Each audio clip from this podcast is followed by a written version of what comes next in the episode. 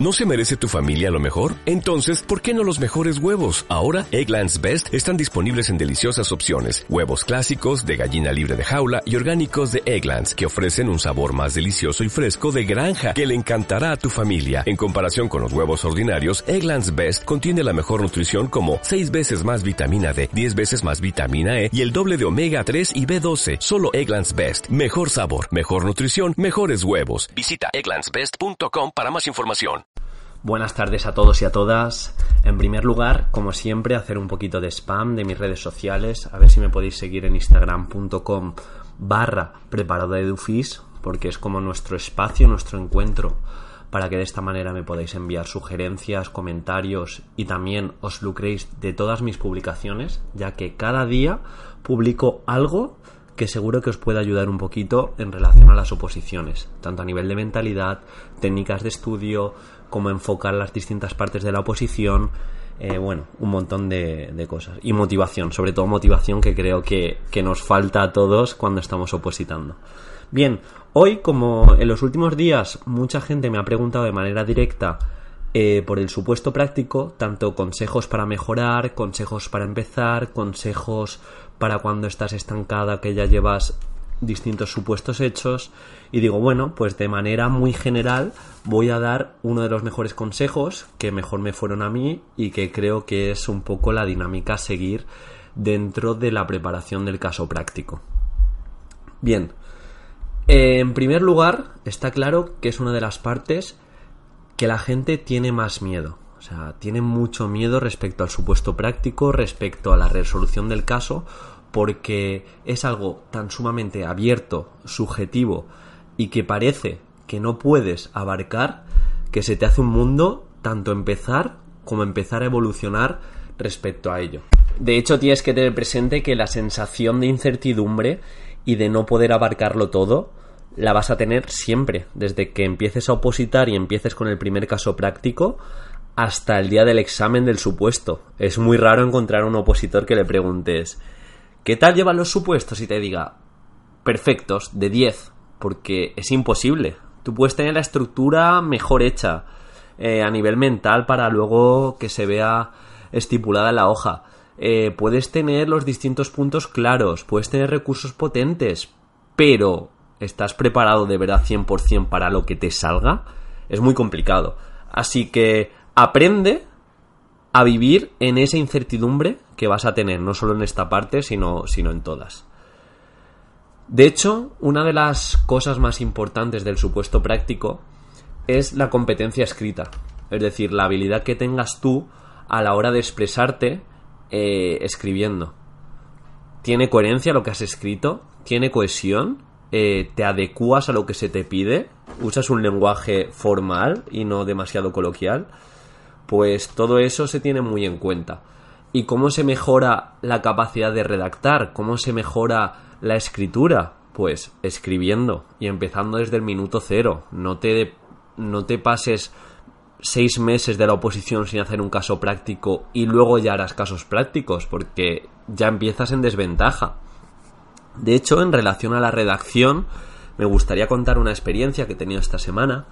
Me ha hablado un opositor eh, por privado a la cuenta de preparador Edufis y me ha dicho eh, te sigo, me gusta mucho lo que haces, me valen tus recursos, me valen tus consejos y me gustaría decirte que me he hecho esta cuenta de Instagram porque cada día voy a publicar, voy a escribir en torno a 15, 20 líneas y sé que eso me va a transferir para hacer un supuesto práctico mejor, es decir, me voy a expresar de una manera eh, más precisa y voy a mejorar con el feedback que me dé la gente. Y yo pensé, ostras, qué buena idea.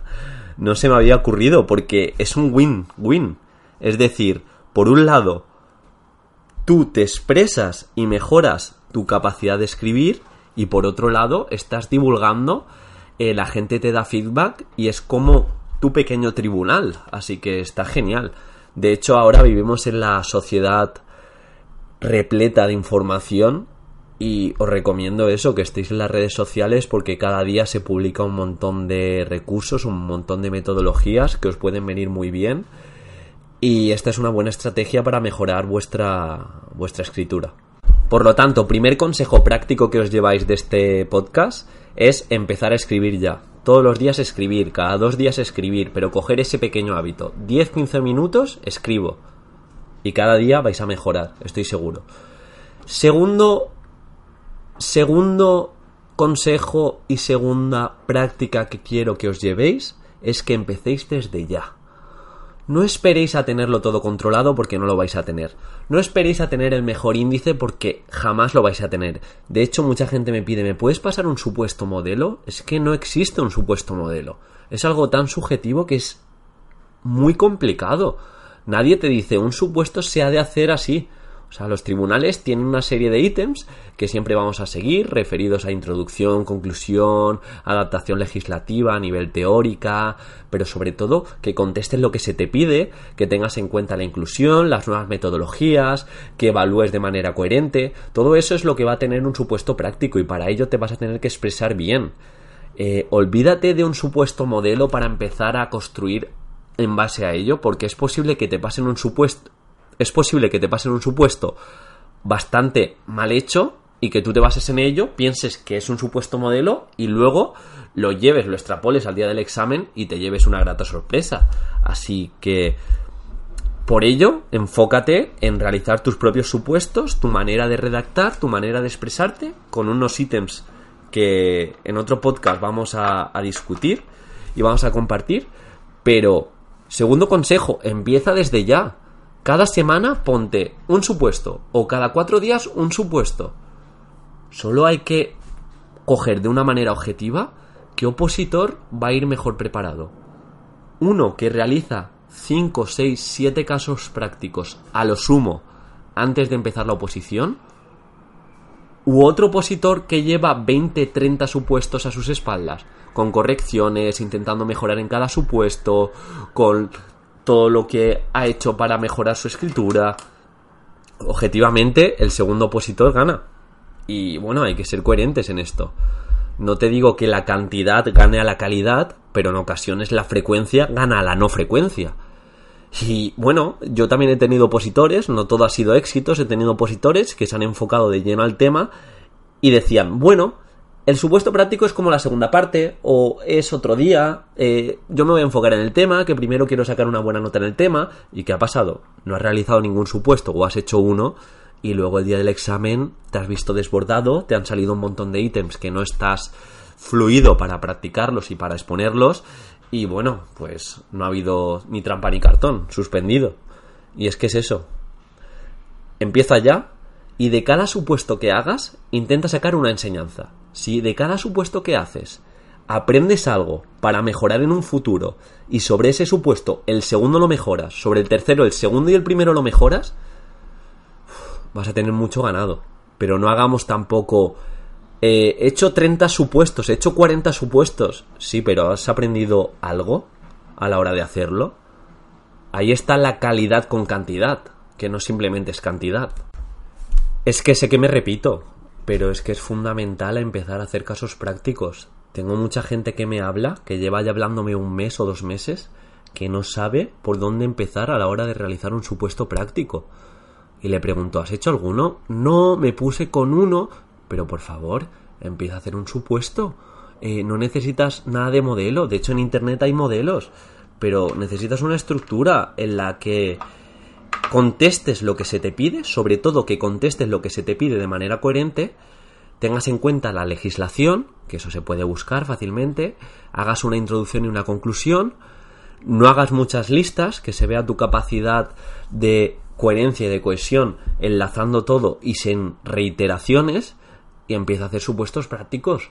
Lo que no podemos estar es porque no nos sentimos capaces o no sabemos lo que es un supuesto práctico sin comenzar empieza y mejora con ello.